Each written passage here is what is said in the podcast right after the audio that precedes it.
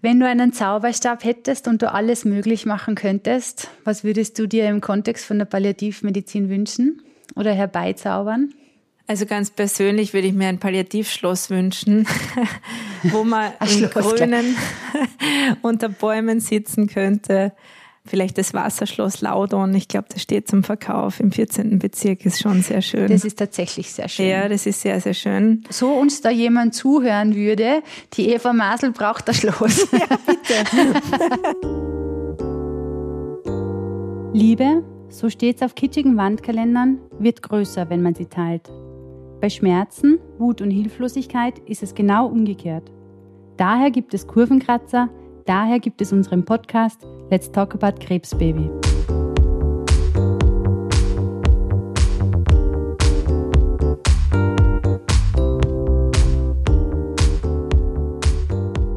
Ein fröhliches Hello, Hello da draußen, ihr Lieben, ganz wundervoll, dass du zu uns gefunden hast. Ein weiteres Mal dürfen wir mit einer neuen Folge von Let's Talk About Krebsbaby an die Luft gehen. Ich freue mich auf das Gespräch heute und ich freue mich auf meine Gesprächspartnerin heute.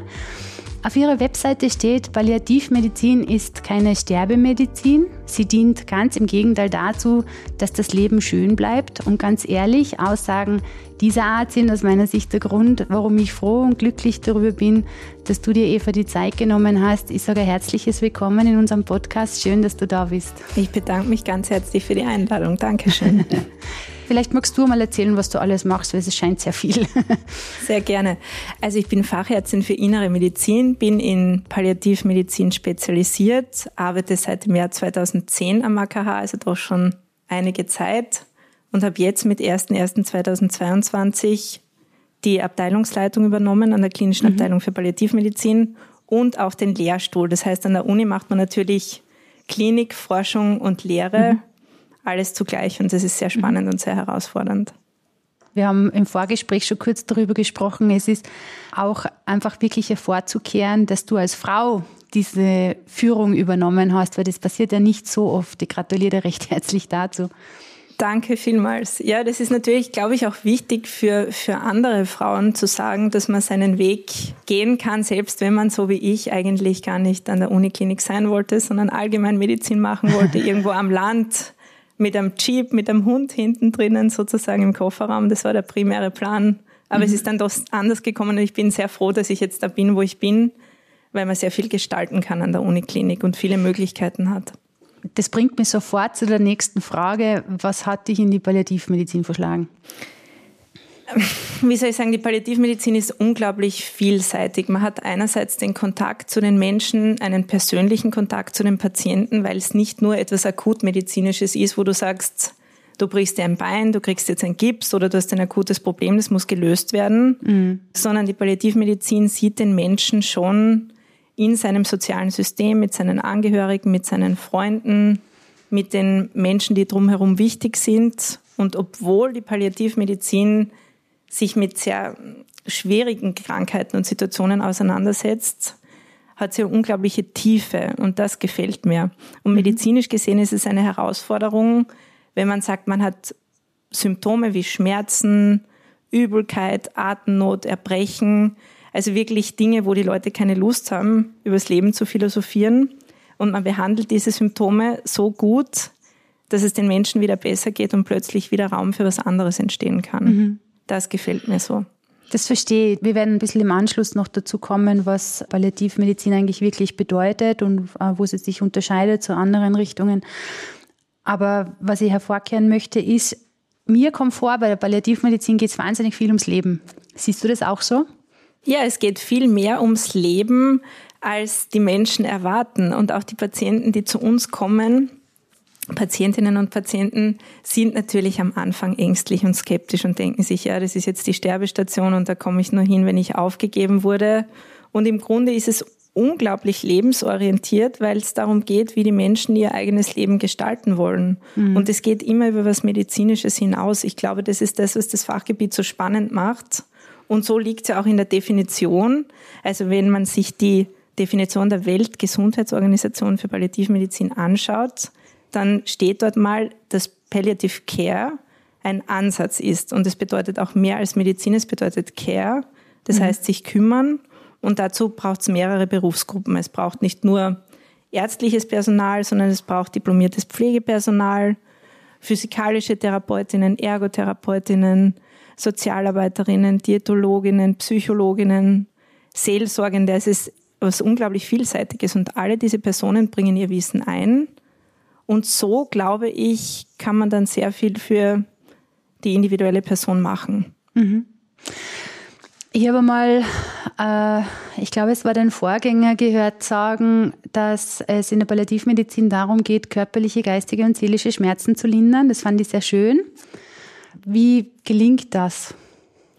Ja, das biopsychosoziale Modell, das lernt man natürlich immer im Studium oder man liest es in vielen Zeitungen. Und es wird in der Palliativmedizin wirklich wörtlich genommen. Es ist ja in der Medizin so, ich glaube, das wissen die Menschen da draußen, dass ein Riesenproblem ist, wenig Zeit. Wenig Zeit überhaupt zu fragen, wer sind sie, was haben sie für eine Geschichte. Das ist vielleicht manchmal auch nicht notwendig. In der Palliativmedizin mhm. ist es aber notwendig. Und die Menschen geben selber vor, was ihnen wichtig ist. Und wenn jemand sagt, Spiritualität, damit habe ich nichts am Hut. Ich möchte eine knallharte körperliche Behandlung, ist es für uns auch okay. Mhm. Wir stülpen niemandem etwas drüber, sondern wir schauen einfach, was, was braucht dieser Mensch. Wir fragen, was brauchen sie? Und meistens kommen die Menschen dann selber erst drauf, was sie brauchen, weil sie nie danach gefragt worden sind. Also üblicherweise ist die Medizin ja sehr orientiert ähm, darauf, Patienten gar nicht zu Wort kommen zu lassen. Mhm. Wir von ärztlicher Seite müssen auch selbstkritisch sein und sagen, wir sprechen wesentlich mehr und in einem guten Gespräch sollten eigentlich die Menschen, die wir betreuen, viel mehr zu Wort kommen. Aber so funktioniert die Medizin nicht. Und die Palliativmedizin versucht mit ihrem Ansatz, die Menschen zu Wort kommen zu lassen und auf deren Bedürfnisse einzugehen.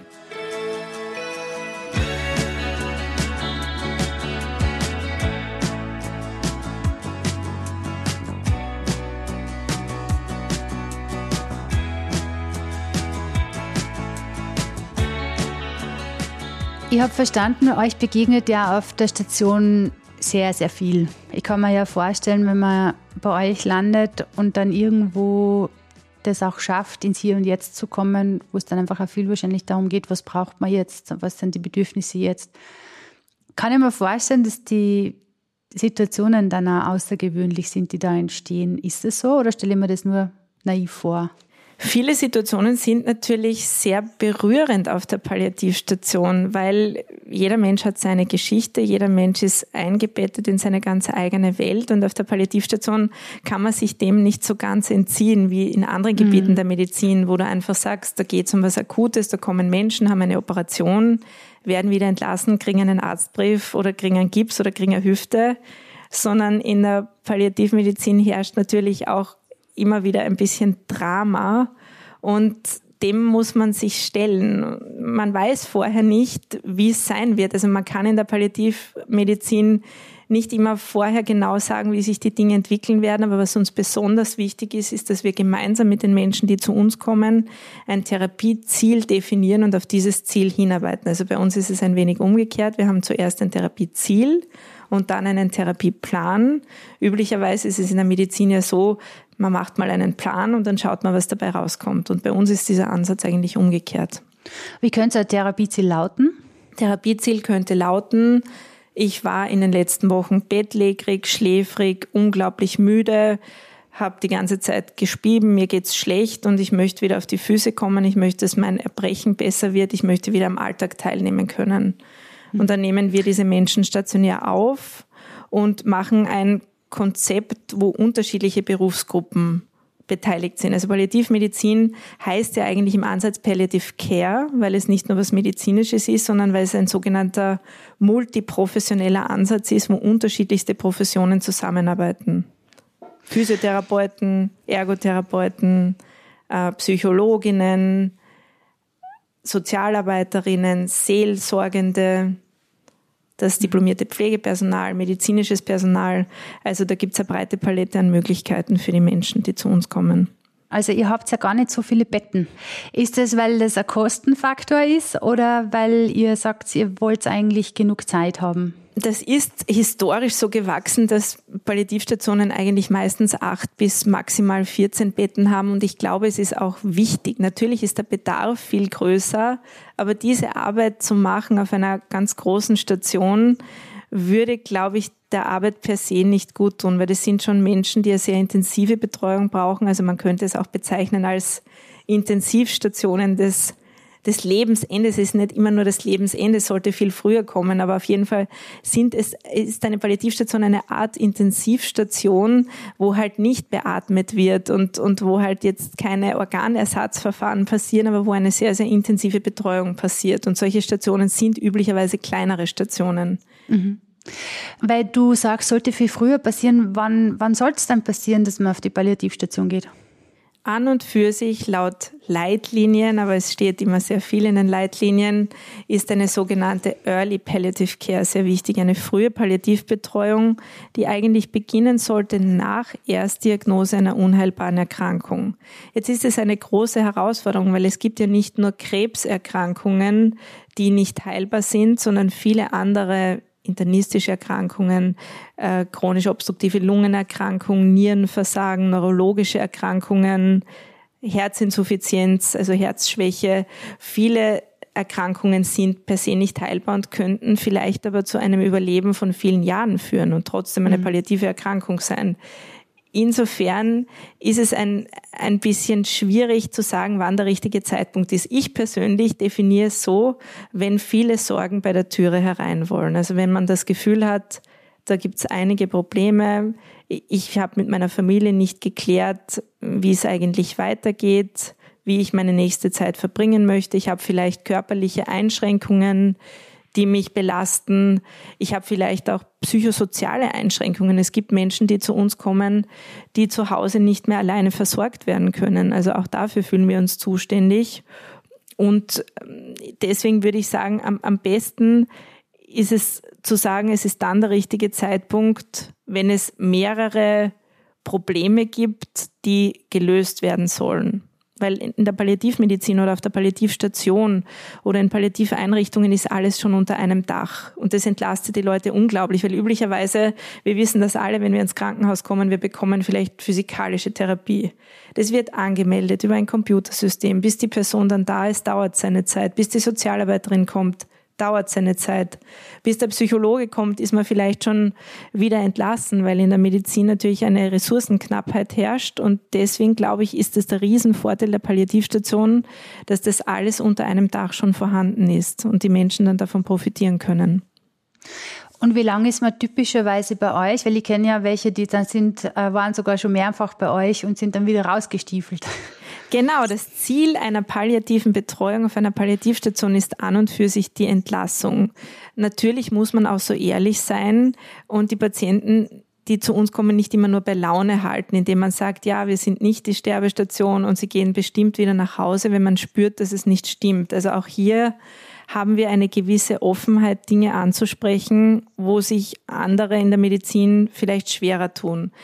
Ausgerichtet ist eine palliative Betreuung stationär für einen Aufenthalt von etwa drei Wochen.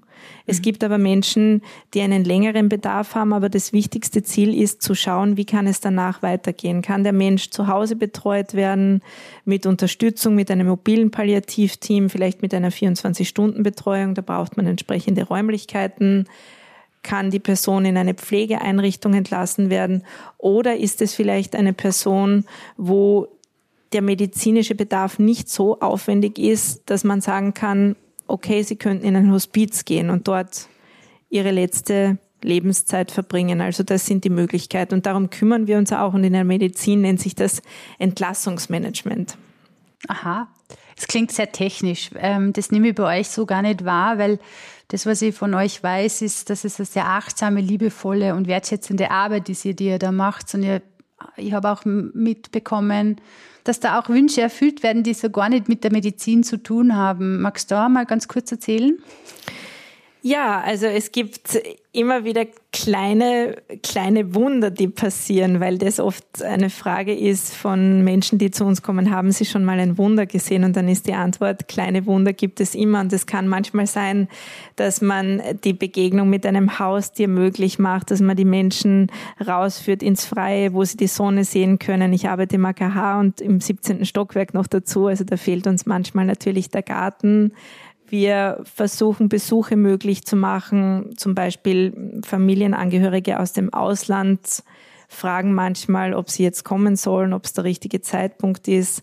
Wir versuchen mit unseren ehrenamtlichen Mitarbeitenden den Leuten so Wünsche zu erfüllen, wie dass jemand für sie was einkaufen geht. Das kann man sich gar nicht vorstellen, wie dankbar die Menschen teilweise sind, wenn es nur darum geht, Zeitungen einzukaufen oder vielleicht einmal im ähm, Kaufhaus irgendwas einzukaufen, irgendwas zu essen, irgendwas Spezielles. Wenn man drei Wochen Krankenhausküche kennt, freut man sich da auch schon über Abwechslung.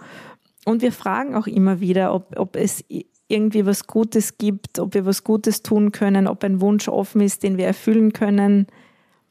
Ja, es ist eine ganz andere Atmosphäre, würde ich mal sagen, als in der traditionellen Medizin, weil man immer versucht, ein bisschen mehr den Menschen zu bieten, als, als man jetzt rein medizinisch müsste. Das ist der Ansatz. Ja.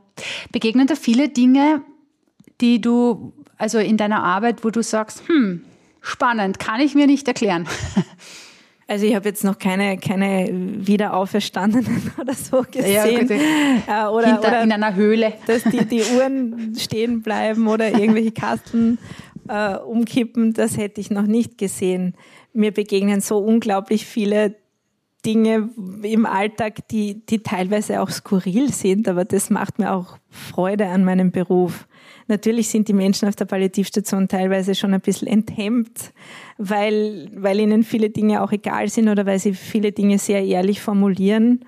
Und da kann man nur sagen, man lernt und man nimmt es zur Kenntnis und man muss nicht immer alles verstehen und man muss nicht auf alles eine Antwort parat haben.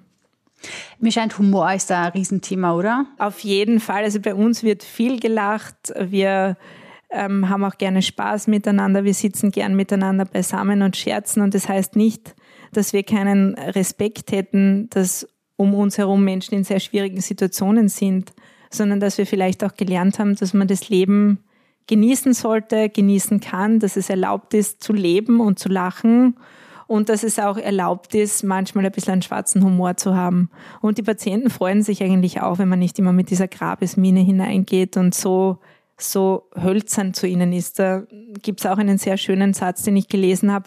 Professionelle Wärme heilt nicht. Also wenn man nur so, so heilig herumtut, die Leute haben das sofort durchschaut und haben dann überhaupt keine Lust, eine Beziehung aufzubauen. Also ja. wenn man ein lustiger Mensch ist, dann, dann kann man authentisch lustig und humorvoll sein. Und wenn man eher ernst und zurückhaltend ist, dann kann man das auch sein. Und davon lebt ja das Palliativteam, von der Vielseitigkeit der Mitarbeitenden, von den unterschiedlichen Persönlichkeiten, und die alle miteinander kommen dann zusammen und es ist immer, es werden, die Karten werden immer wieder neu gemischt.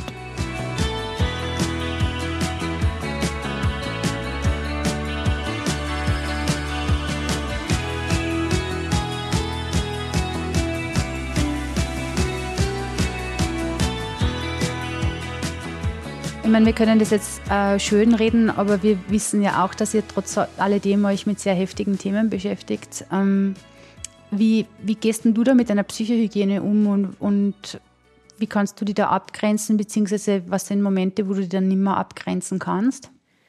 Es gibt immer wieder Situationen, die einen beschäftigen und es gibt Menschen, die was in einem auslösen und umgekehrt wahrscheinlich genauso, dass man selber was in anderen Menschen auslöst. Das ist die große Ungewissheit. Ich lasse mich einfach darauf ein und ich lasse mich in einer Form darauf ein, indem ich mir selber sage, ich habe zwar einen meist eher kürzeren Kontakt zu den Menschen, aber dafür einen sehr intensiven und das mhm. gibt mir Kraft. Mhm. Was erwischt dir dann? Wie bitte? Was, was mir erwischt? Ja.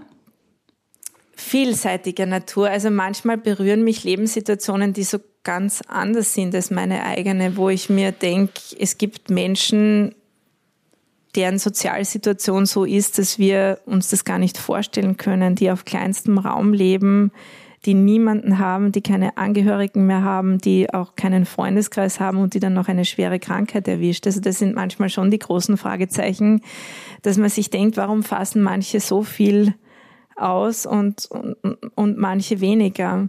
Und was mhm. mich auch immer wieder berührt, ist natürlich zu sehen, wie unterschiedlich Menschen mit Abschieden umgehen. Also es gibt Familien, von denen wir sehr viel lernen können. Man braucht ja nicht glauben, nur wenn man Palliativmedizin macht oder Palliative Care oder auf einer Palliativstation arbeitet, dass man die Weisheit mit dem Löffel gefressen hat und sich jetzt super auskennt mit dem Sterben. Ich glaube, wenn man den Leuten auf Augenhöhe begegnet und ihnen zu verstehen gibt, dass man manchmal auch nicht weiter weiß, dann ist es auch ein Lernprozess für einen selber. Und mich berührt zutiefst, wenn ich von Menschen was lernen kann. Wenn ich mir denke, jetzt mache ich den Job schon so lang, aber viele Dinge habe ich noch nicht entdeckt oder viele Dinge sind mir verborgen geblieben und plötzlich geht jemand ganz anders mit einer sehr schwierigen Situation um und das ist ein sehr, sehr großer Lernprozess.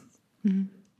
Also die kurzen Kontakte, die ich bis jetzt hatte mit Leuten aus der Palliativmedizin, aus der Sterbehilfe, aus dem Hospiz, äh, Sterbebegleiterinnen, das war für mich immer irgendwie inspirierend. Also pff, jetzt nicht naiv gesagt, sondern das war, da ist einfach immer so viel ums Leben gegangen, ja. Und das habe ich immer so schön gefunden dann. Also das hat man dann immer was mitnehmen können. Ja, man sieht so die Biografie eines Menschen und wir kennen das alle von Klassentreffen, wenn wir Leute nach 20 Jahren wiedersehen. Letzten Endes ist doch vieles gleich geblieben und wie Menschen mit Konflikten umgehen oder mit Problemen bildet sich häufig schon in der Kindheit ab. Und was ich auch immer wieder spannend finde, wir betreuen Menschen ab 18 Jahren bis unendlich, ist, dass es nicht so ist, dass ältere Menschen immer bereit sind, sich mit dem Tod auseinanderzusetzen und sagen, ich habe mein Leben gelebt, ich bin jetzt bereit zu sterben, sondern es ist absolut vielseitig. Der Umgang mit, mit äh, Tabuthemen, mit Sterben, mit Tod, mit Endlichkeit ist vielseitig und ist unendlich vielfältig. Und man mhm. weiß nie vorher, wie die Menschen so ticken. Deswegen, wenn man keinen Kontakt herstellt, bleibt einem vieles verborgen. Und die Medizin ist ja nicht immer unbedingt darauf ausgerichtet, einen engeren Kontakt zu den Menschen zu haben. Die Palliativmedizin aber schon und das muss man mögen. Also wenn man das nicht mag und wenn man generell irgendwie eher ähm, nicht so ein intimes Verhältnis zu den Leuten pflegen möchte, dann ist das sicher nicht der richtige Bereich. Mhm. Du, seit wann gibt es denn Palliativmedizin überhaupt? Mir kommt vor, das gibt es schon eigentlich ewig. Bei uns ist es nur nicht so, ich weiß nicht, wir haben einfach sowieso einen eigenartigen Umgang mit dem Thema Endlichkeit. Also an und für sich gibt es Palliativmedizin, sie wurde nur noch nicht so bezeichnet, schon seit dem Mittelalter. Man hat schon im Mittelalter Aderlässe gemacht, also Symptomkontrolle sozusagen. Wenn ein Bein ähm, septisch war, also infiziert war, dann hat man es einfach abgeschnitten, ist auch in gewisser Weise ein palliativmedizinischer Ansatz, weil man sagt, die Ursache kann ich nicht behandeln, aber das, was die Krankheit im Körper auslöst, behandle ich. Die Hospizidee hat sich eigentlich, die Hospiz- und Palliatividee in den 70er Jahren aus England heraus entwickelt. Da gibt es eine Pionierin, an der man nicht vorbeikommt. Sie heißt Cicely Saunders und war Sozialarbeiterin, Krankenschwester und Ärztin. Also hat alle diese Berufe gemacht, also die Multiprofessionalität in Person sozusagen. Und die hat das Ganze vorangetrieben. Dann gibt es einen kanadischen Chirurgen und Urologen, der noch lebt. Der heißt Belfour Mount und ist 1939 geboren. Und der hat eigentlich den Begriff Palliative Care geprägt. Und es kommt vom Pallium, von dem schützenden Mantel. Das wissen ja auch sehr, sehr viele Menschen nicht. Und er kommt aus Quebec in Kanada und hat deswegen gesagt, ähm, im französischsprachigen Kanada war der Begriff Hospiz schon belegt und hat eigentlich Pflegeheime bezeichnet und jetzt hat er das Ganze neu getauft in Palliativ Care sozusagen, also mhm. auf Französisch Palliativ. Und dieser Begriff hat sich dann im medizinischen Bereich durchgesetzt. Dann gab es noch die Elisabeth Kübler-Ross, die wir, glaube ich, auch alle kennen. Eine Schweizer Ärztin, ist 1926 geboren und hat diese berühmten Interviews mit Sterbenden geführt. Auch sie hat sehr viel dazu beigetragen, dass der Situation von Sterbenden mehr Aufmerksamkeit geschenkt wurde. Also eigentlich hat sich es aus England heraus entwickelt und ist doch immer noch ein Pionierfach, obwohl sich sehr, sehr viel tut und sehr, sehr viel getan hat.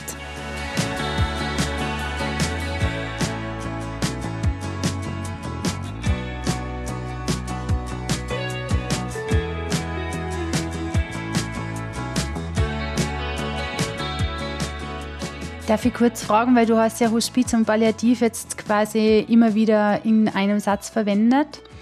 Äh, wo ist da aus deiner Sicht der Unterschied? An und für sich ist es so, wenn man sich die abgestufte Hospiz- und Palliativversorgung in Österreich anschaut, dass es verschiedene Bereiche gibt. Die grundlegende Palliativmedizin sollte eigentlich jeder beherrschen. Also jede Ärztin, jeder Arzt im niedergelassenen Bereich, in Krankenhäusern sollte so die Grundlagen beherrschen. Wenn es sehr komplex wird, also wenn viele Sorgen bei der Türe herein wollen, stehen spezialisierte Einheiten zur Verfügung in Form von Palliativstationen. Das ist bei ungefähr 10 bis 20 Prozent der Menschen der Fall, dass man sagt, die müssen wirklich auf einer Palliativstation behandelt werden. Dann gibt es noch mobile Palliativteams, die zu Hause betreuen können. Und dann gibt es Hospize, wo man sagt, da kann ich meine letzten Lebensmonate verbringen. Um den Dreh herum sagt man, die letzten sechs Monate des Lebens könnte man in einem Hospiz verbringen, wenn die Betreuung nicht so komplex ist, dass sie in einem Krankenhaus stattfinden muss. Weil Palliativstationen sind in Krankenhäuser eingebettet oder an Krankenhäuser angebunden, während Hospize unabhängig von Krankenhäusern existieren, wobei es jetzt immer mehr Einrichtungen gibt, die einzelne Hospizbetten haben. Da gibt es auch entsprechende Websites, also zum Beispiel www.hospiz.at, wo man herausfinden kann, wo es in den unterschiedlichen Bundesländern Einrichtungen gibt oder www.palliativ mit v am Schluss.at. Das ist die Website der österreichischen Palliativgesellschaft, da findet man auch sehr viele Informationen. Mhm. Glaubst du, dass es in Deutschland gleich ist?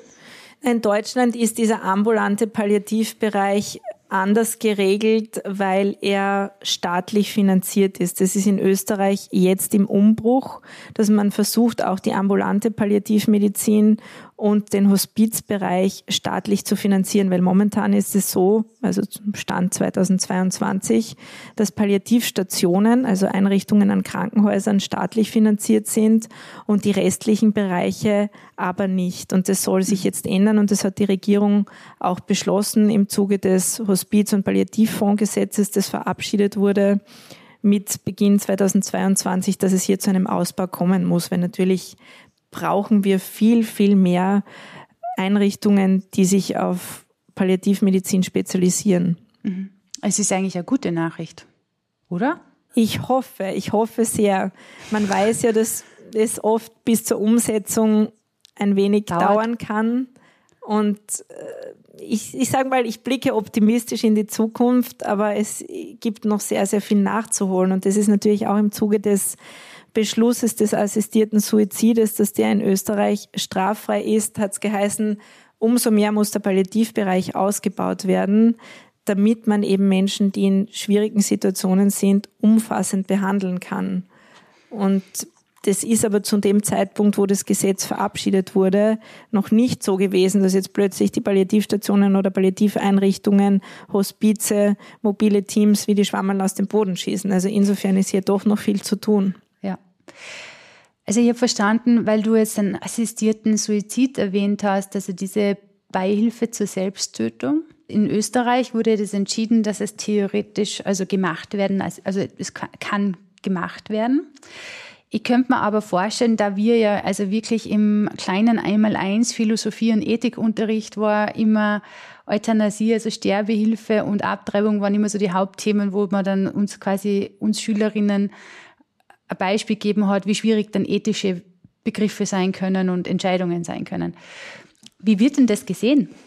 Also ich sage jetzt mal was ganz Persönliches. Es ist ein unglaublich herausforderndes Thema. Es gibt ja viele Länder, in denen der assistierte Suizid schon länger möglich ist und es gibt auch Daten, es gibt wissenschaftliche Papers, es gibt Literatur, Ethik, Philosophie. Man könnte sich ein Jahr lang einsperren und sich damit beschäftigen.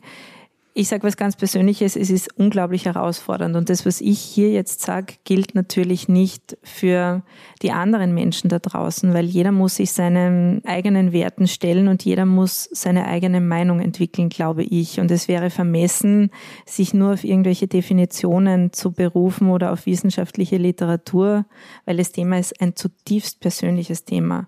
Und wie ich noch studiert habe, habe ich mir auch gedacht, ja, die Autonomie des Menschen muss natürlich hochgehalten werden und das sind immer so Schlagwörter, die in der Zeitung dann unglaublich präsent sind. Also wenn irgendwer in die Schweiz fährt und ähm, ähm, also früher war das so, man ist halt in die Schweiz gefahren und hat es in Anspruch genommen, assistierten Suizid oder auch aktive Sterbehilfe und das ist dann in allen Medien gestanden.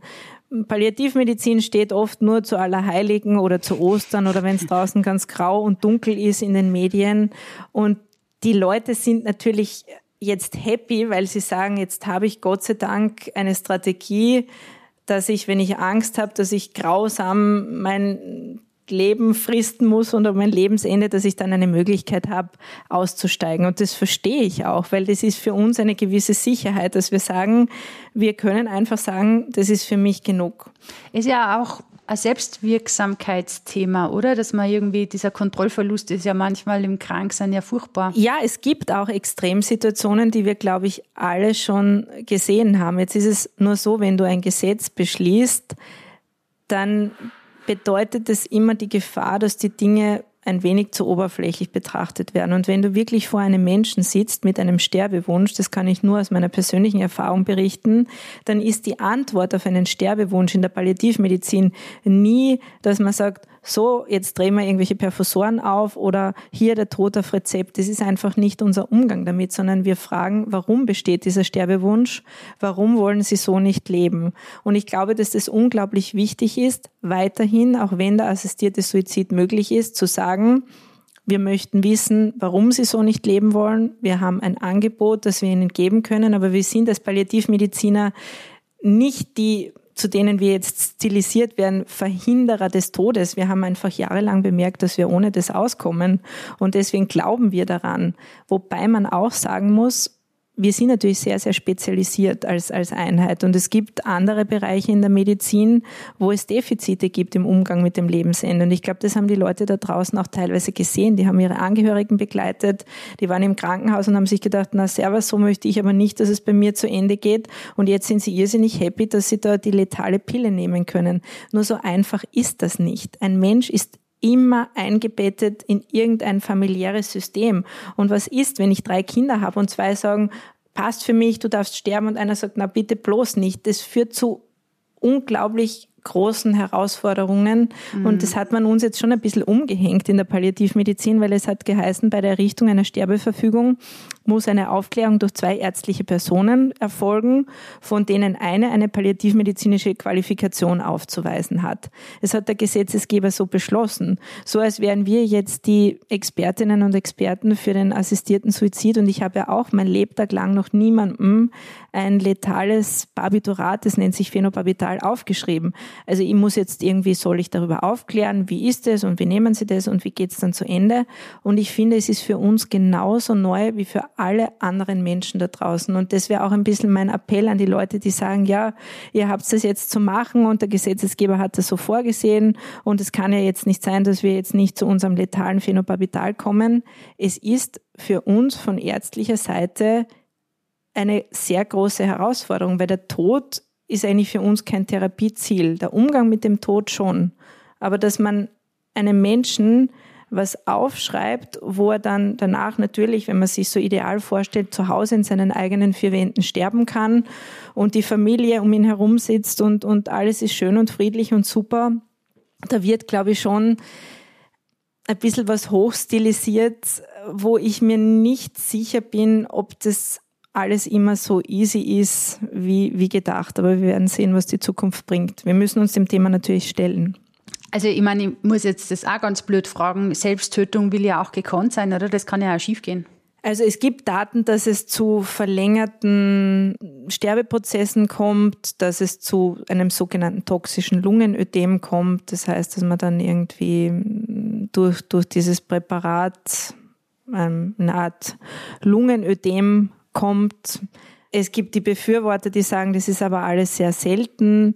Ich muss dir sagen, da müsste ich meine Weisheit aus irgendwelchen Internetquellen beziehen und das mag ich nicht. Ja, ich möchte über das verstehe. sprechen, was ich kann und was ich gemacht habe. Das heißt nicht, dass nicht auch wir als Palliativmedizinerinnen und Palliativmediziner, als Palliativteams auch an unsere Grenzen kommen. Und wir haben sicher auch schon den einen oder anderen Menschen gesehen, wo wir gesagt haben, dass dieser Mensch sterben möchte, können wir zu 100 Prozent nachvollziehen. Es ist nur trotzdem etwas anderes, ob etwas gesetzlich erlaubt ist und dann ist der Palliativbereich noch nicht ausgebaut. Und dann ist so meine große Sorge, dass manche Menschen sich denken, na, wozu komme ich jetzt schneller? Rufen an auf der Palliativstation und sagen, sie kriegen einen Ambulanztermin in drei Wochen und da kriegen sie vielleicht schnell eine Sterbeverfügung und davor fürchte ich mich, dass es so ein Entweder-Oder wird. Und deswegen glaube ich auch, dass wir uns in der Palliativmedizin auch mit den Befürwortern dieser Sache oder mit den Menschen, die sagen, ich möchte das und ihr könnt mich gern haben mit euren Weisheiten, dass wir uns mit denen auch auseinandersetzen müssen. Und ich bin gerade dabei und ich bin fast ein bisschen ein Feigling, was den assistierten Suizid betrifft, weil ich selber für mich so viele offene Fragen habe, mit denen ich mich auseinandersetzen muss. Was ich schön finde, ist, dass du sagst, ihr fragt euch, warum will jemand sterben? Natürlich mit dem Ziel, dass man diese, diesen Grund eventuell entfernen könnte. Habe ich das richtig verstanden? Ja, also ich möchte dazu sagen, in den 70er Jahren, weil du vorhin gefragt hast, wie, wie ist es zu dieser ganzen Hospizbewegung gekommen, hat es einen Film auf ORF gegeben. Der wurde damals fast nicht gezeigt. Also es wurde ganz lange herumgetan, bis wir den überhaupt gezeigt haben. Und die ersten Worte waren, wenn die Ambulanz in den Südosten Londons zum St. Christopher's Hospice fährt und ein neuer Patient eingeliefert wird, wissen die Fahrer, diesem Menschen ist nicht mehr zu helfen. Und ich glaube, dass das etwas ist, so diese Stilisierung vom Lebensende, dahin siechen und im Bett liegen und es ist alles schrecklich und man hat schreckliche Symptome. Da würde ich mir, wenn ich nicht Ärztin wäre, die seit Jahren in dem Bereich arbeitet, auch denken, na bitte, bin ich doch froh, wenn ich das Bild zu Hause habe und dann kann ich es nehmen, wenn es mich nicht mehr freut. Aber die Erfahrung zeigt, dass die Menschen bei uns, und das ist wirklich so, und das ist kein Märchen, um jeden Tag kämpfen. Die sind schwerst krank. Die haben teilweise körperliche Zeichen, die man ihnen schon ansieht, ja manchmal Tumoren, die aus dem Gesicht wachsen und die wollen leben, weil wir Menschen sind nicht nur hochgradig trainierbare Wesen, sondern wir passen uns an Situationen an und das ist jetzt nicht die heilige Palliativmedizin, die hier sagt, alle wollen leben, sondern das ist die Realität und das Leben ist einfach kostbar. Unser Psychologe sagt immer, wir haben nur das eine. Ich meine, kann nicht sein, dass man irgendwie ein Leben nach dem Tod oder sonstiges glaubt, aber das Leben ist kostbar und das Leben ist wertvoll und ich sehe das halt immer wieder und ich mache den Job jetzt auch nicht seit gestern, dass die Menschen auch in sehr, sehr schwierigen Situationen nicht leiden müssen am Lebensende, wenn man sich auskennt.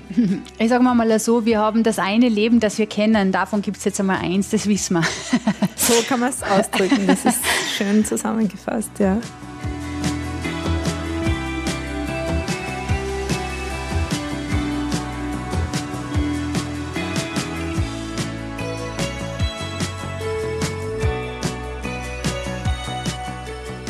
Was ich auch schön finde, äh, und das würde ich nochmal ganz gerne ein bisschen gesondert darauf eingehen, wir seitens von Kurvenkratzer und Influencer stehen ja ganz furchtbar auf diese partizipative Entscheidungsfindung, also diese Shared Decision bezüglich der, des weiteren Vorgehens, Therapieentscheidungen, Selbstwirksamkeit etc.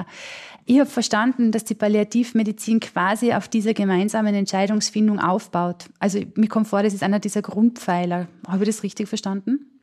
Absolut. Also es ist besonders wichtig und besonders klug, wenn sich alle darüber streiten in der Medizin, was mit diesem Menschen denn zu geschehen hat, zu dem Menschen hinzugehen und zu fragen, was denken denn Sie? Es gibt aber auch Entscheidungen, da muss man die Patientinnen und Patienten beraten, da überfordert man sie sonst. Also man kann den Leuten nicht alles umhängen und manche Patienten sagen dann auch, Sie sind die Ärztin, also bitte entscheiden Sie das. Aber es ist ein großer Grundsatz, in der Palliativmedizin Advanced Care Planning zu machen, das heißt vorausschauende Planung. Das bedeutet schon zu sagen, in dieser oder jener Situation was möchte ich nicht, was lehne ich ab, wer soll meine Vertrauensperson sein. Das ist Patientinnenverfügung, Vorsorgevollmacht, all diese Dinge. Darüber beraten wir.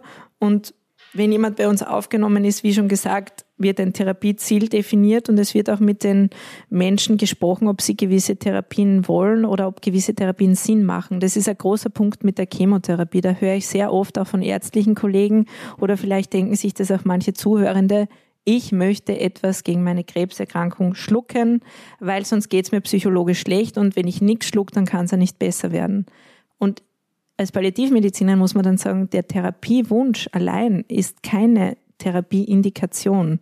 Also nur weil ich sage, bitte, ich möchte schlucken, weil mir geht's besser, dann muss man sich manchmal hinsetzen und erklären, was wirklich realistisch ist. Und manchmal ist es ja so, selbst wenn die Therapie wirken würde, würde es vielleicht eine Lebensverlängerung von zwei Monaten bringen.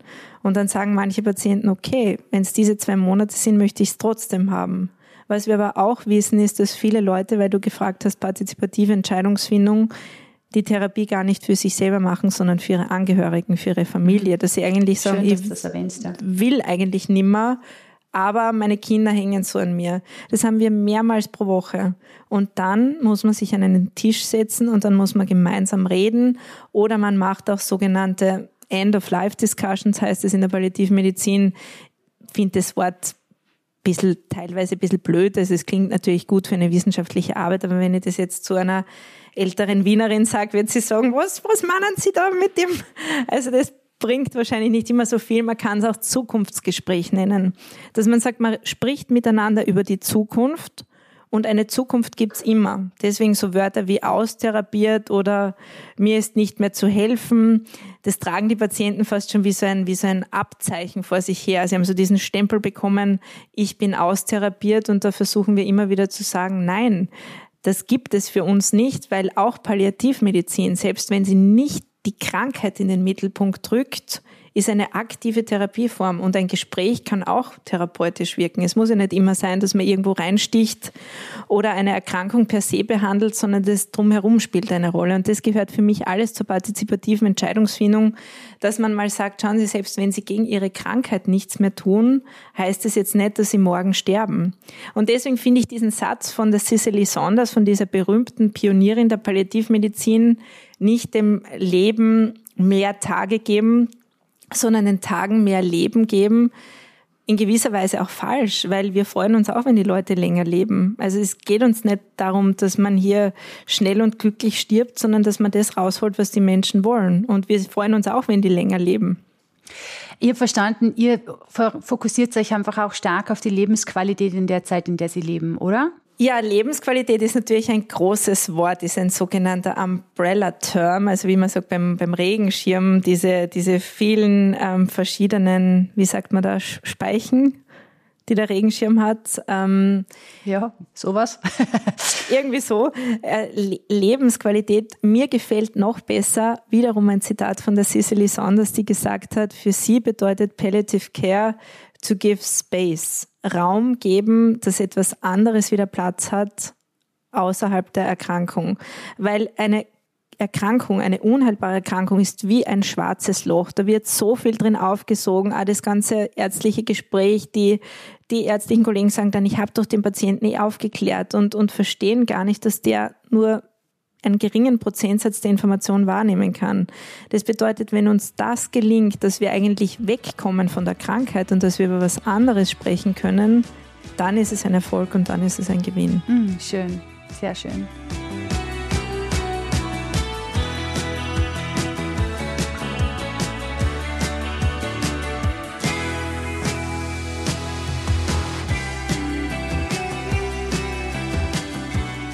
Ich habe gehört, dass du jetzt sagst, es wird auch mit, gemeinsam mit euch für den Notfall geplant. Jetzt kann man Notfall definieren auf unterschiedliche Art und Weise, aber auf was ich jetzt nochmal gesondert eingehen möchte, einfach nicht zuletzt, weil er weiß, dass das sehr selten gemacht wird, ist die Patientinnenverfügung. Magst du mir mal kurz erzählen, warum die so wichtig ist? Weil ich weiß, dass die in der Praxis massive Probleme auslöst, wenn sie nicht da ist. Ja, also es ist so, das finde ich auch so spannend in Bezug auf diesen Autonomiebegriff, wo jetzt jeder sagt, jetzt habe ich ja den assistierten Suizid und das beruhigt mich irgendwie, dass ich diese letale Pille vielleicht ähm, zu Hause im Schrank habe. Und eine Patientinnenverfügung haben vier Prozent der Menschen in Österreich. Also das ist mein Letztstand. Vielleicht sind es mittlerweile ein, ein bisschen mehr. Eine Patientinnenverfügung ist dazu da, zu sagen, was man nicht will, zu sagen, was man ablehnt in gewissen Situationen. Jetzt heißt es natürlich Patientenverfügung. Also für einen gesunden Menschen ist das etwas Schwieriges, weil gewisse Dinge kann ich nicht voraussehen. Trotzdem kann auch ein gesunder Mensch plötzlich ein Ereignis haben, einen Unfall oder ein sonstiges Ereignis, wo er sich nicht mehr äußern kann. Also eine Patientenverfügung kommt dann zum Tragen, wenn Menschen mündlich sich nicht mehr äußern können. Also wenn du zum Beispiel einen Unfall hast und ich sage, da liegt jetzt die Frau Hagspiel und ich kenne sie nicht, bin ich froh, wenn ich etwas über sie weiß. Und je genauer sie formuliert ist, desto besser. Da gibt es übrigens einen Arbeitsbehelf im Internet. Und sich Arbeitsbehelf Patientenverfügung ist ungefähr 30 Seiten lang und den kann man mal für sich durchgehen. Da gibt es so Textbausteine, weil so eine Patientenverfügung zu formulieren ist auch eine Kunst. Was ich für noch besser halte, ist, sie zu kombinieren mit einer sogenannten Vorsorgevollmacht, weil dann hast du einen Menschen, eine Vertrauensperson, das muss niemand aus deiner Familie sein, das kann auch eine Freundin oder ein Freund sein, die im Falle dessen, dass man mit dir nicht mehr sprechen kann, Entscheidungen in deinem Sinne zu treffen versucht. Das sollte natürlich jemand sein, der das auch aushält, weil manche Leute sind hoffnungslos überfordert damit.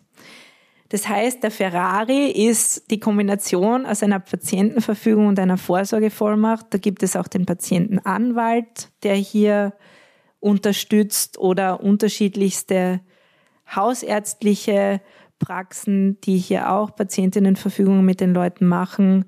Natürlich auch Palliativ- und Hospizinstitutionen. Es gibt den Vorsorgedialog in Pflegeheimen mittlerweile, dass man sagt, ein alter Mensch, der vielleicht sagt, wenn ich eine Lungenentzündung habe, möchte ich nicht ins Krankenhaus.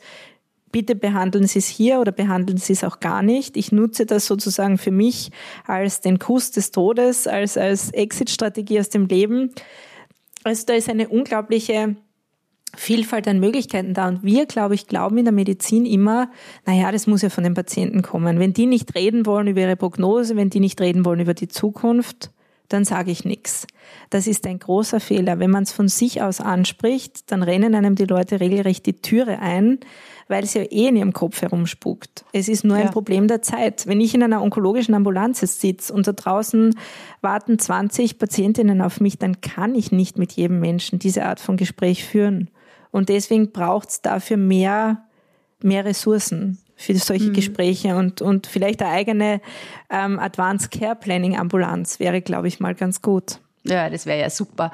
Sag mal nur, vielleicht, dass wir das ein bisschen greifbarer machen. Was könnte dich denn alles nicht wollen? Also, wenn ich so am Ende meines Lebens bin, was könnte ich denn nicht wollen?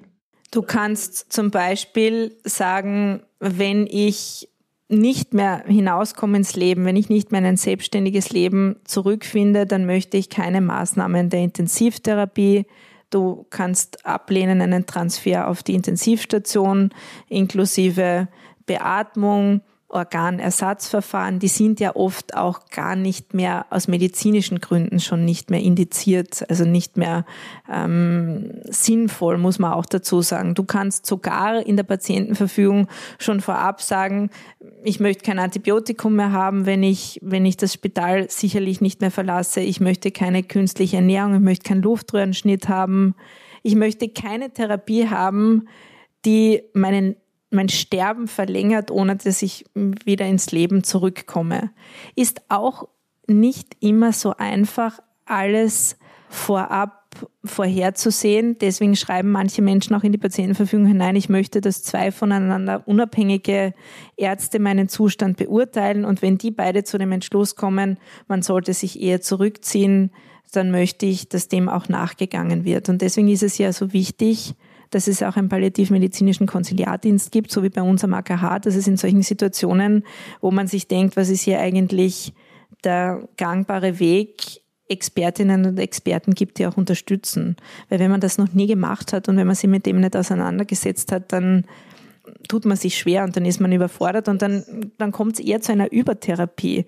Und das sehen wir halt ganz, ganz oft. Es gibt Daten, dass die Menschen in den letzten sieben Lebenstagen eher eine Blutabnahme oder eine Computertomographie bekommen als ein ärztliches Gespräch. Dass sehr, sehr viele Menschen in den letzten zwei Lebenswochen Chemotherapie bekommen. Dass sehr, sehr viele Menschen in den letzten zwei Lebenswochen eine Antibiotikatherapie bekommen, die eigentlich nicht zum Erfolg führt, weil das die Konzepte der Medizin sind what gets measured gets managed. Das bedeutet, wenn ich was messe, dann muss ich es muss ich's irgendwie managen. Und deswegen gibt's nichts Doferes, als irgendwelche Untersuchungen zu machen, die keine Konsequenz haben. Und manchmal sagen auch Patienten, bitte, ich will ein CD haben, eine Computertomographie. Und dann sage ich manchmal drauf, na, was glauben Sie, was da drinnen steht? Da steht dann drin, Ihre Metastasen sind überall größer geworden und Chemotherapie gibt's eh keine mehr, weil sie das nicht aushalten würden, dann sind sie doch nur traurig, wenn, wenn sie diesen Befund haben. Was macht denn das für einen Sinn? Und wenn man das ganz normal mit den Leuten bespricht, verstehen sie es meistens auch und sagen dann, aha, stimmt, okay. Aber da wird so ein Bremborium drum gemacht. Und viele mhm. tun sich halt leichter, wenn sie die, die Menschen so bei Laune halten. Also das nennt man, gibt's auch so, ein, so, ein, so eine englische Phrase dafür, die mir sehr gut gefällt, uh, jolling the patient along. Also dass man Patienten so ein bisschen bei Laune hält und sagt, heute fährst du zu dem CD und morgen fährst du zu der Untersuchung. Und den Patienten geht's eigentlich gut, weil die sich denken, okay, die machen so viel mit mir, sterbend kann ich noch nicht sein. Und das ist manchmal auch so ein wenig Aktionismus, der uns halt auch ein bisschen schützt, wenn wir einen engen Kontakt zu den Menschen haben, dass wir, dass wir vielleicht sagen, es fällt unglaublich schwer, sich einmal hinzusetzen und zu sagen, bringen diese 10.000 Untersuchungen eigentlich noch den Erfolg, dass das, was sie sich wünschen, nämlich nochmal nach Hause zu gehen, eintritt. Und wenn man sagt ja. nein, dann könnte man auch einen anderen Weg gehen. Ich meine, diesen Teil von Jolling Patients Along kann ich insofern aus Patientinnen-Sicht schon auch verstehen, weil man eben diesen bereits erwähnten Kontrollverlust, also das fühlt sich schon richtig gut an, wenn man das Gefühl hat, man kann auch was tun. Also, und, und wenn es jetzt vielleicht eine CD ist, die nicht mehr das nicht mehr unbedingt so irgendwas führt, was in irgendeiner Art und Weise hilft. Also den Teil kann ich verstehen, würde es aber auch bevorzugen, dass jemand mit mir das Gespräch führt und danach sagt, okay, hör zu, so schaut's aus. Das sind die Tatsachen. Das äh, macht nur bedingt Sinn, weil gescheiter kümmerst du dich jetzt um, um das, was du wirklich im Leben machen solltest jetzt noch in deiner Zeit.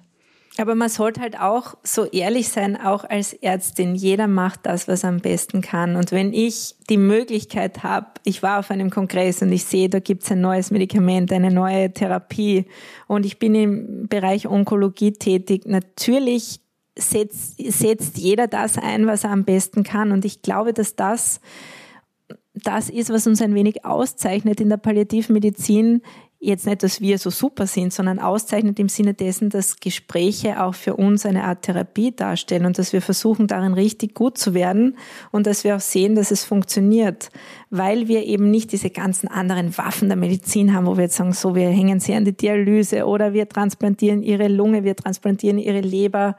Das haben wir alles nicht. Das heißt, jeder macht das, was er am besten kann. Und wir sehen, dass es funktioniert und wir würden uns wünschen, glaube ich, in unserer Community, dass wir ein wenig mehr Respekt bekommen würden von den anderen Kolleginnen und Kollegen, dass wir früher einbezogen werden. Wir haben uns das mal angeschaut. Die meisten Leute, die für ein palliativmedizinisches Konsiliar angefordert wurden am AKH, waren eigentlich nach drei Wochen verstorben. Und das ist irgendwie traurig, weil Je spät, früher, oder? desto mehr kann man machen. Ja, und dann ist es so eine self-fulfilling prophecy. Ja, ihr Palliativmediziner, bei euch sterben ja die Leute, wo ich mir denke, ja, stickt es halt früher, dann sterben sie auch nicht bei uns. Also so einfach ist das Leben und es ist, glaube ich, wichtig, dass wir auch zu Wort kommen, dass wir sagen können, was wir machen, dass wir Angst nehmen und dass wir auch nicht als diejenigen gesehen werden, die jetzt mit dem Kerzerl am Bett sitzen und den Leuten die Therapie wegnehmen wollen. Das ist nicht unser Ansatz. Und deswegen bin ich auch dankbar, dass wir dieses Gespräch führen, weil ich glaube, da gibt es noch sehr, sehr viel Erklärungsbedarf.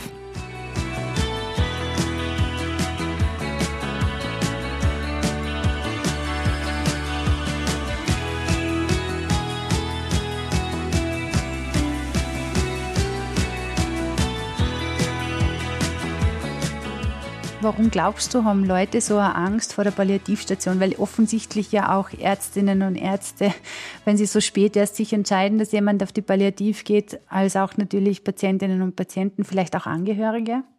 Ja, ich glaube, dass viele unmittelbar mit Palliativstation oder vielleicht Palliativmedizin, Palliativeinrichtung assoziieren, da kommen die Leute zum Sterben hin, da komme ich nicht mehr weg, da kriege ich vielleicht meine Therapien alle nicht. Also manche glauben ja sogar, dass sie bei uns keine Blutabnahme bekommen oder kein Lungenröntgen bekommen. Es ist eigentlich, ähm, wie soll ich sagen, so ein Hirngespinst der Menschen, dass diese Leute dort, sind das überhaupt Ärzte? Das habe ich auch schon manchmal gehört. Oder wer, wer arbeitet dort? Ja, ist das so ein, so ein bisschen ein esoterischer Verein? Ich glaube, dass viele Menschen keine Ahnung haben, was es eigentlich ist. Man weiß auch aus medizinischen Studien, dass wenn man es nennt ähm, supportive Therapie, dass es dann mehr Zuweisungen gibt, dass die Leute dann lieber kommen, wenn man sagt, ich schicke sie zum Support-Team, die supporten sie bei ihren Beschwerden. Aber ich glaube, dieses Branding ist egal. Es muss das, was drinnen ist, das muss wertvoll sein. Und meine Erfahrung zeigt, wenn die Menschen mal da sind, dann wollen sie gar nicht mehr weg. Zuerst wollen sie nicht kommen aber die meisten, die dann dort sind, sagen, hätte ich das schon früher gewusst und es ist ja richtig super und ich fühle mich besser und ich fühle mich kräftiger.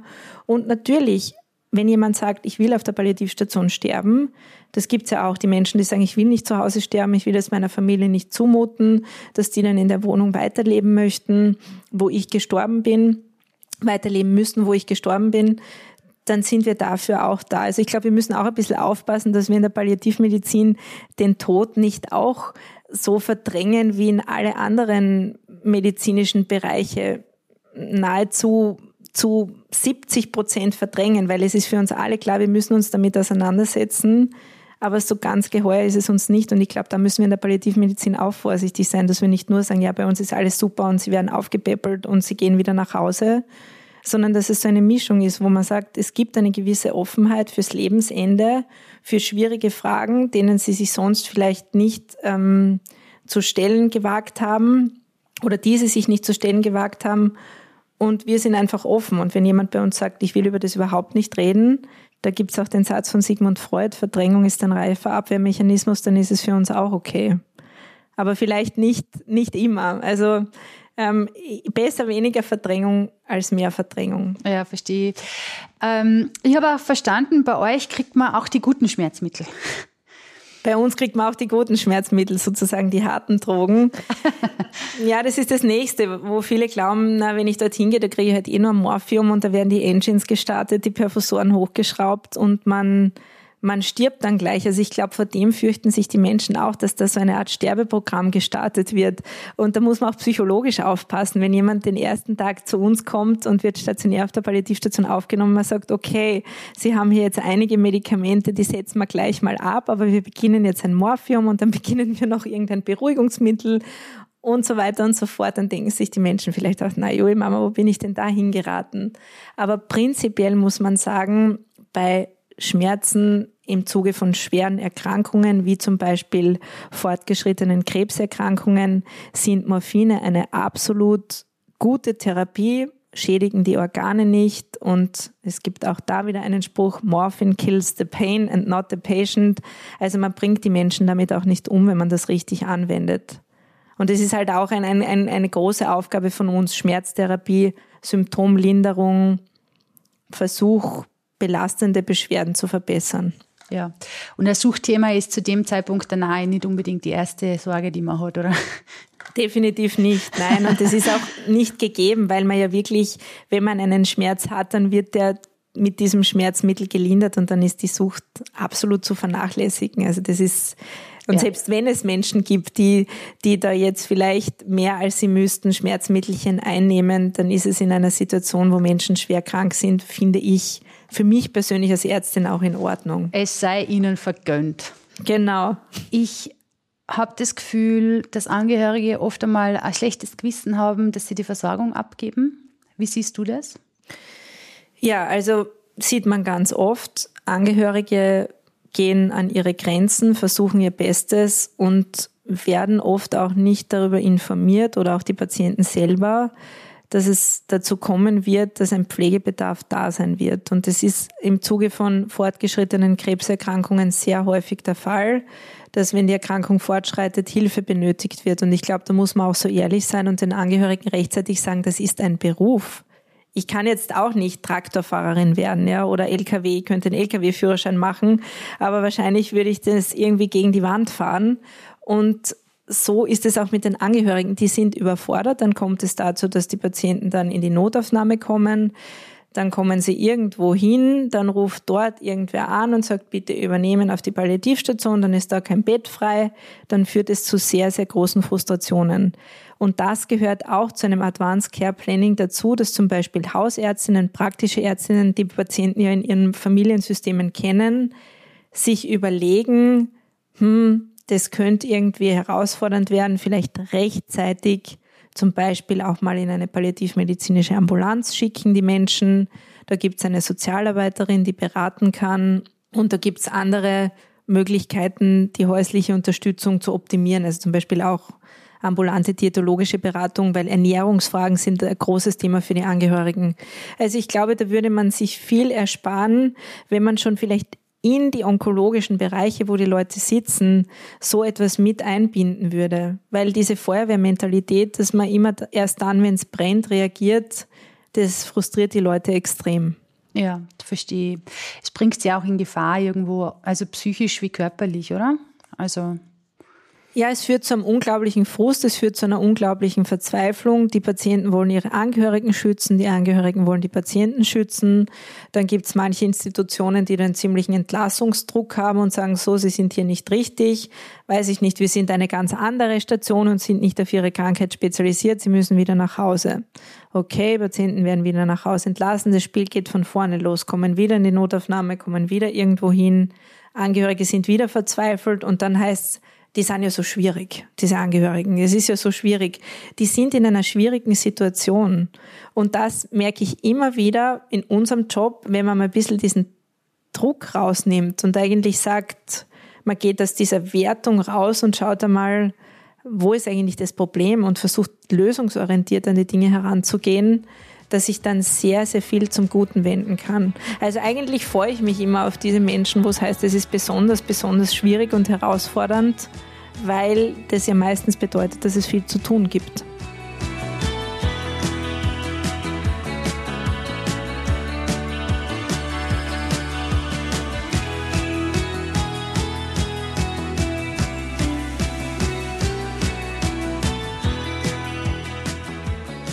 Psychoonkologische Betreuung und Seelsorge. Vielleicht wollen wir da noch ganz kurz hinschauen, weil ich glaube zu wissen, dass sowohl Angehörige wie auch die Patientinnen zu gleichen Teilen die psychoonkologische Betreuung wirklich brauchen können. Oder nennen wir es jetzt einmal die psychologische Betreuung, weil es ist ja bei euch, kann man ja mit, nicht nur mit Krebs kann man sterben, sondern auch an anderen Dingen. Wie wichtig ist es in diesem Kontext bei euch? Beziehungsweise gibt es auch Konzepte, die explizit für Angehörige sind? Ja, also wir behandeln nie nur einen Menschen allein, sondern legen immer großen Wert darauf, auch schon bei der Aufnahme, bei der Anamnese zu fragen, in welches Sozialsystem sind sie eingebettet, weil das unglaublich wichtig ist. Auch was die Menschen beruflich gemacht haben, ist wichtig für die Kommunikation.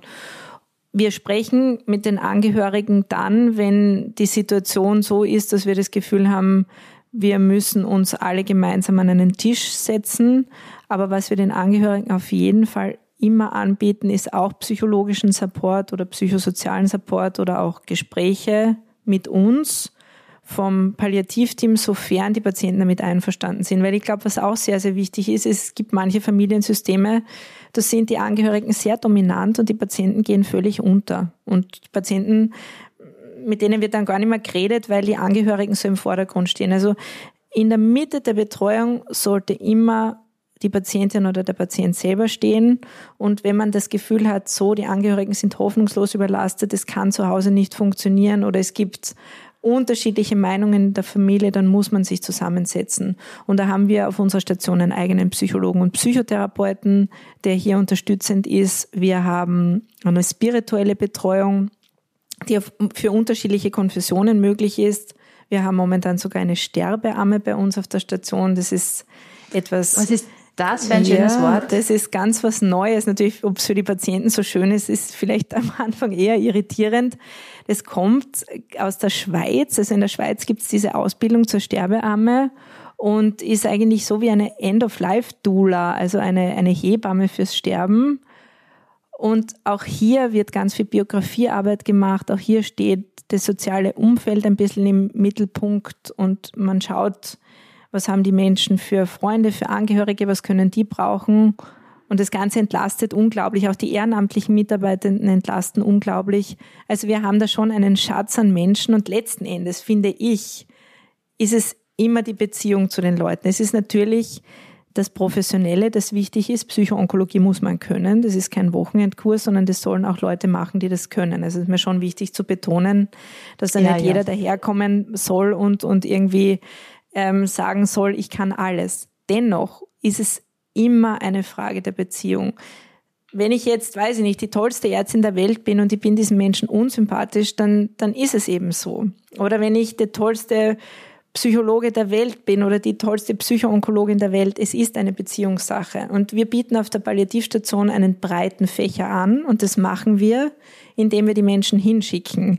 Weil wenn ich mir denke, ich komme auf die Palliativstation und das heißt so, jetzt kommt die Seelsorgerin und der Psychologe kommt und dann haben wir noch eine Sterbearme und die Ehrenamtlichen kommen und die Diätologin kommt und der Psychologe kommt, der Psychologe wird glaube ich schon gesagt, dann sagen die Leute oft um Gottes Willen, wie soll ich das alles aushalten? Also ist es besser, das so Stück für Stück zu machen und dann entwickelt sich etwas und da werden die Angehörigen mit ins Boot geholt und manchmal scheitern wir genauso wie alle anderen. Also es ist nicht so, dass wir dass wir nicht in sehr schwierigen Situationen manchmal sind, auch als Palliativteam, wo wir merken, da stehen wir an, da finden wir keine Lösung. Das gehört, glaube ich, auch dazu, dass man scheitert.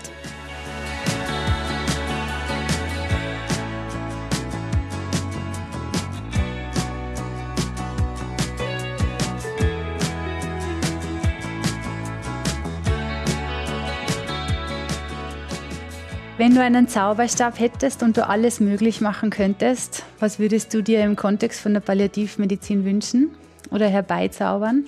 Also ganz persönlich würde ich mir ein Palliativschloss wünschen, wo man im Grünen unter Bäumen sitzen könnte.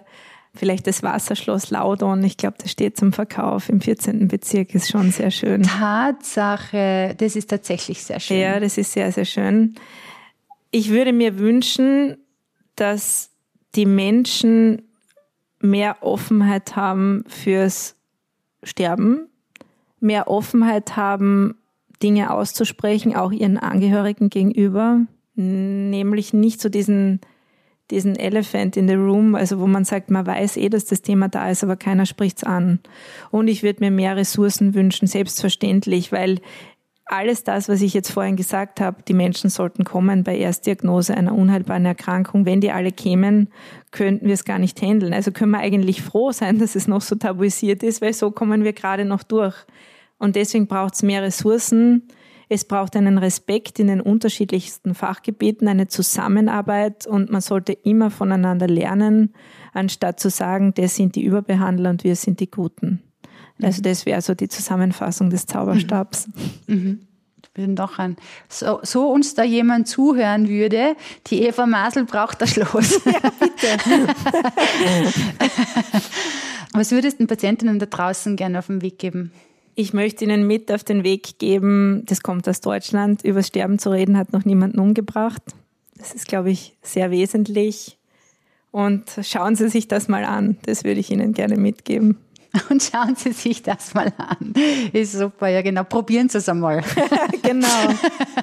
Da gibt es ja den Satz, the proof of the pudding is in the eating. Also man muss, ähm, erst wenn man den, den Pudding isst, dann weiß man, wie er schmeckt. Und ich glaube, ganz wichtig ist zu sagen, dass Sterben und Tod bis zu einem gewissen Ausmaß auch ein Mysterium bleiben müssen und sollen, dass wir ganz, ganz vieles nicht wissen auch in der Palliativmedizin und dass es auch gut sein kann zu sagen, ich weiß, dass ich nichts weiß.